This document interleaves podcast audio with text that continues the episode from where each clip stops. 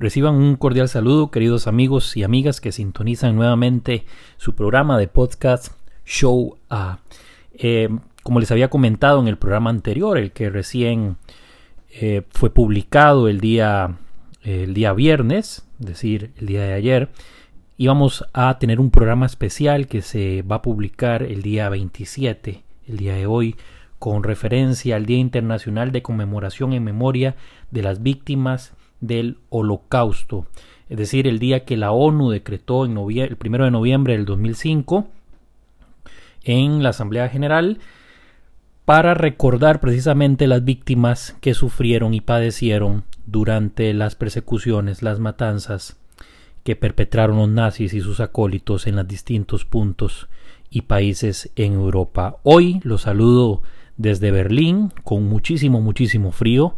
Durante toda esta semana el tiempo a medida, la temperatura, perdón, ha estado a menos 4 grados, menos 6 grados, ha nevado, en fin. Eh, antes de comenzar el programa, creo que como ustedes ya se habrán dado cuenta, eh, la página lamentablemente Holocausto y Segunda Guerra Mundial sufrió una serie de denuncias a las publicaciones. Los administradores, inclusive mi persona, estamos muy sorprendidos porque por supuesto ningún tipo de material inapropiado. Somos muy cuidadosos al momento de elegir publicaciones que, que no inciten al morbo, ¿verdad? Siempre las publicaciones van enfocadas hacia eh, la enseñanza, hacia la pedagogía, hacia lograr un objetivo educativo en todas las personas que entraban a la página. Lamentablemente fue dada de baja, no tuvimos ni siquiera la oportunidad de apelar, simplemente un día presentó más de 30 denuncias y Facebook al siguiente día decidió cerrarla. Una lamentable noticia y muy dolorosa para los administradores, especialmente para mi persona que la abrí hace poco más de dos años y habíamos invertido muchísimo, muchísimo trabajo en ella. Más de mil seguidores había tenido pero como comentaba con los administradores, no duele tanto lo, perder los 6.000 seguidores.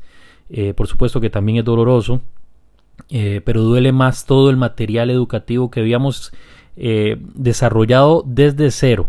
Habíamos creado contenido y lamentablemente se perdió.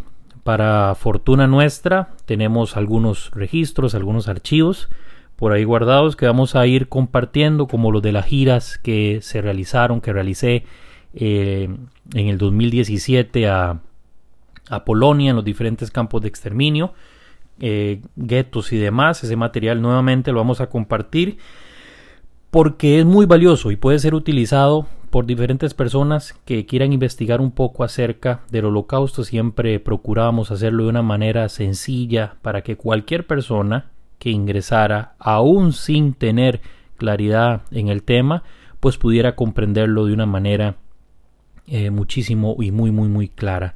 Pero bueno, eh, decidimos entonces abrir nuevamente la página con el mismo nombre. Holocausto y Segunda Guerra Mundial. Si habían participado por la rifa de los libros de Ana Frank, vamos a volver a realizarla. Creo que es un poco injusto no hacerlo, por lo tanto lo vamos a realizar nuevamente. Los libros de Ana Frank fueron adquiridos en casa Ana Frank si se toparon con alguna publicación de ese momento, habíamos hecho y habíamos compartido unas imágenes acerca de, de mi visita en casa de Ana Frank en Ámsterdam. Y bueno, vamos a retomar nuevamente la rifa, pero creo que voy a dar un poco más de tiempo a que la página eh, apenas se está recuperando. Tiene un día exactamente de haber sido creada y no supera los 200 seguidores, así que vamos a dar un poco más de tiempo y cuando ya hayan no sé, unos 500 seguidores, vamos a retomar la rifa para que todos puedan participar por los dos libros y los dos separadores originales de Casa Ana Fran en Ámsterdam.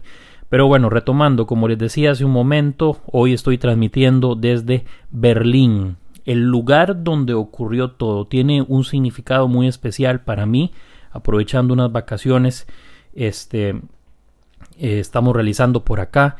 Aproveché para darme una vuelta en los distintos lugares. Estuve por el Museo Judío de Berlín, también en el memorial de eh, los judíos exterminados durante la época nazi. Muy, muy, muy sentida esa visita.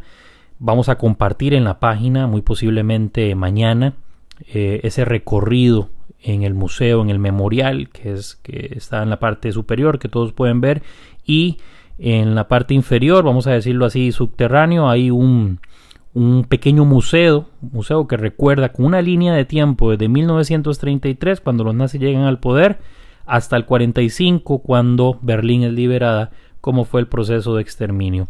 Pero bueno, dicho esto, ¿qué se está celebrando hoy, 27 de enero, Día Internacional de Conmemoración en Memoria de las Víctimas del Holocausto? Hago una, una salvedad, no estamos celebrando nada, estamos conmemorando.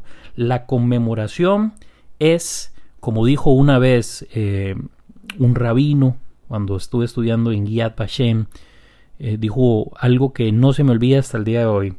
Nos preguntó qué era recordar, que es un sinónimo, de conmemorar. Eh, bueno, ahí una, todos dimos una serie de opiniones y él dijo algo muy sencillo. Recordar es volver a pasar por el corazón.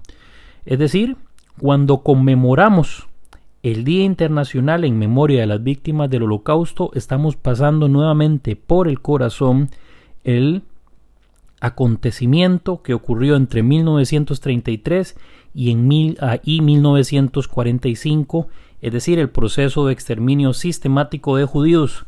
Pero como hemos recalcado en, esta, en este programa y en otros, no solo los judíos padecieron, también los gitanos, también los homosexuales, también los disidentes políticos, los testigos de Jehová y toda aquella persona que los nazis consideraran también los minusválidos eh, alemanes padecieron, las personas con enfermedades mentales y demás que los nazis consideraban que podían contaminar la raza aria, fueron también exterminados y gaseados, fueron los primeros en ser gaseados, dicho sea de paso, en la famosa acción T4 de la calle T4, donde cientos de doctores en servicio de la ideología asesinaron, porque no hay otra palabra, a estas personas que los nazis consideraban inferiores. Bueno, ese día, este día, estamos recordando a estas víctimas. Pero hay algo bastante, bastante particular. Primero de noviembre del 2005. Es decir, pasaron 60 años para que la ONU, la Organización de las Naciones Unidas, considerara necesario concretar un día específico del año para recordar este acontecimiento. No existía en el mundo, vamos a decirlo así, en ninguna parte del mundo excepto en el Estado de Israel. Hay que hacer una diferencia muy importante también. En el Estado de Israel se conmemora el Yom HaShoah, o en otras palabras, el día de la o el día de recuerdo del, del Holocausto.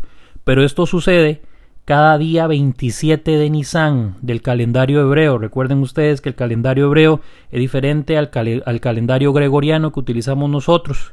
El calendario hebreo es un calendario lunar de 360 días. Entonces, en ocasiones el Yom HaShoah cae en fechas diferentes entre abril, mayo o abril aproximadamente. Está eh, conmemorándose ese día que en Israel es día de luto nacional. Ese día no se trabaja, todas las instituciones están cerradas, programas de radio, programas de televisión dan documentales, se, eh, sintonizan eh, las frecuencias radiales con testimonios de sobrevivientes, de familias de sobrevivientes, de personas que perdieron a sus familiares. En fin, en Israel esto es política de Estado, pero como les digo, 27 del Nisan en el calendario hebreo. El Día Internacional de la Conmemoración en Memoria a las Víctimas del Holocausto para el resto del mundo es el, es el, perdón, el 27 de enero de cada año a partir del 2005. Eh, bueno, ¿por qué se escoge el 27 de enero como día para conmemorar a las víctimas del holocausto? Sencillo, en 1945 las tropas soviéticas liberaron el campo de concentración exterminio de Auschwitz-Birkenau, en el que murieron aproximadamente 1.100.000 personas un millón de ellas judías, cien mil de otros grupos minoritarios como los homosexuales, sintis y romas, testigos de Jehová y disidentes políticos. Pero bueno, eh, ¿qué se hace en los diferentes países? Vamos a decir, eh, por ejemplo, hablar primero de Israel, ¿qué hacen en Israel Como les comenté hace un momento, en Israel hay un día específico del calendario hebreo en el que se conmemora. Hay un acto muy sentido que pueden ver eh, los videos en YouTube acerca de esto, y es que en una hora del día, eh, si no me equivoco es después de la hora de almuerzo, el mediodía, o a la mañana, suenan las alarmas en todo Israel. Todo, todo Israel suenan las alarmas y de pronto la gente sale de las casas, los autos que andan circulando se detienen, las personas que están cocinando apagan la cocina, los niños que están jugando dejan de jugar, las personas dejan de hacer lo que están haciendo y salen a la calle a recordar durante un minuto a los 6 millones de judíos que lamentablemente fueron asesinados en este proceso. Pero bueno, eso en el Yom HaShoah. ¿Qué hacen entonces en Israel en este 27 eh, de enero, que las Naciones Unidas lo reconocen como Día Internacional de la Conmemoración por las Víctimas del Holocausto? Bueno, diferentes autoridades políticas visitan eh, Yad Vashem, que es la Escuela Internacional para el Estudio del Holocausto, también visitan o hacen una especie de reunión con algunos sobrevivientes en el Estado de Israel, en fin, es, vamos a decirlo así, una conmemoración más pequeña. En Alemania, ¿verdad? Aquí en el corazón de, de lo que ocurrió con los judíos, sí que hay muchísimas, muchísimas actividades. Eh, la canciller y diferentes autoridades gubernamentales participan de los actos conmemorativos. Hay una ceremonia, lamentablemente mañana, que es la actividad. Eh, estamos partiendo de aquí, no voy a, a estar. Eh, salgo para otro país en que les voy a estar contando posteriormente y vamos a hacer también un programa especial justamente allí. Pero bueno, en diferentes países de América Latina, en, en sus plenarios legislativos, en las asambleas de los diputados, eh, etcétera. También hay este, espacios para el recuerdo. Los diputados toman la iniciativa, ¿verdad? Los congresistas, dependiendo del país donde, de que estemos hablando, toman la iniciativa y hacen pequeñas lecturas, recuerdan lo que aconteció. Colegios, escuelas también de diferentes partes de América Latina hacen pequeños o pequeñas remembranzas. Eh, hoy revisando en las redes sociales me topé una sorpresa de un compañero de trinchera, vamos a decirlo así, Rafael Cordero Chacón, profesor del Golden Valley, con sus estudiantes estaba realizando una actividad para eh, provocar la reflexión en ellos y que por supuesto se recuerde ese día. Hay, así como Rafael, hay muchísimos profesores también que realizan eh, este tipo de actividades para recordar eh, el holocausto y, y lo importante que es reflexionar. Pero bueno, desde el 2005 que se decretó como Día Internacional de Conmemoración por las Víctimas del Holocausto cada año, a partir del 2006, han habido diferentes temáticas. Del 2006 al 2008 simplemente se tomaba como conmemoración. Se recordaba hechos generales sin eh, ahondar en eventos específicos, pero a partir del 2010 ya se empiezan a adoptar temáticas. Por ejemplo, la del 2010 fue la conmemoración del holocausto, el legado de la supervivencia. 2011, las mujeres y el holocausto, valentía y compasión. 2012, los niños y el holocausto. 2013, rescate durante el holocausto, la valentía de preocuparse. Habla sobre los justos entre las naciones. En el 2015, por ejemplo, la libertad, la vida y el legado de los supervivientes del holocausto. Y ahora en el 2019 es eh, conmemoración del holocausto, defensa y lucha por los derechos humanos. Y que tenga este título tiene un significado especial quiero para leer, para ustedes, perdón, un extracto del mensaje del secretario general con motivo del Día Internacional de Conmemoración de las Víctimas del Holocausto. Eh, escribió una carta que todos ustedes pueden leer, la pueden encontrar en internet. Voy a leer un poco acerca de lo que el secretario general escribió. Dice, estimados amigas y amigos, hoy honramos la memoria de los 6 millones de miembros de la comunidad judía que perecieron en el holocausto y de las otras muchas víctimas del horror y la crueldad premeditada sin precedentes. Este año, la conmemoración llega en medio de un incremento alarmante del antisemitismo, del mortífero ataque contra una sinagoga en los Estados Unidos, a la profanación de cementerios judíos en Europa. Este odio ancestral no solo perdura con firmeza, sino que se está intensificando. Somos testigos de la proliferación de los grupos neonazis y de los intentos de reescribir la historia y tergiversar los hechos del holocausto. Vemos cómo el fanatismo se propaga a la velocidad de la luz por Internet. A medida que la Segunda Guerra Mundial se desvanece en el tiempo y el número de supervivientes del holocausto disminuye, nos corresponde a nosotros extremar la vigilancia. Y como dijo en su día de manera memorable el ex gran rabino del Reino Unido, Jonathan Sachs, el odio que comienza con los judíos nunca termina con los judíos. Efectivamente, estamos viendo cómo la intolerancia perdón, se asienta en el curso normal de la política, atenaza a las minorías, a la comunidad musulmana, a las personas migrantes y refugiadas, y se aprovecha de la ira y la ansiedad que aflora en un mundo cambiante. Ahora más que nunca debemos unirnos en la lucha por los valores universales y construir un mundo de igualdad para todos. Este fue el mensaje del secretario general de las Naciones Unidas, eh, que por supuesto va a brindar en un discurso eh, dentro de, de, su círculo de influencia también y en actos oficiales es el que se va a leer.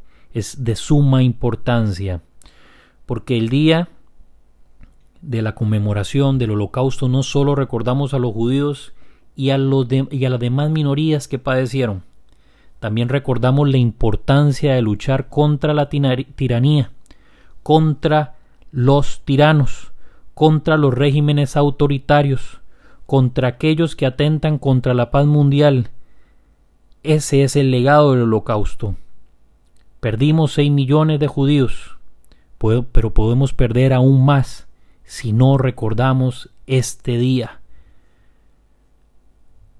Repito las palabras del secretario general citando al gran rabino Jonathan Sachs. El odio que comienza con los judíos nunca termina con los judíos. Y termino con esta frase de Martin Luther King. La injusticia en cualquier lugar es una amenaza para la justicia en todas partes. Reciban nuevamente un cordial saludo y nos encontramos dentro de algunos días con un programa nuevo en el que vamos a recordar los vaivenes del holocausto y la Segunda Guerra Mundial. Muchísimas gracias y no olviden contactarme al correo jaguirreg arroba yahoo.com Repito, jaguirreg.yahoo.com.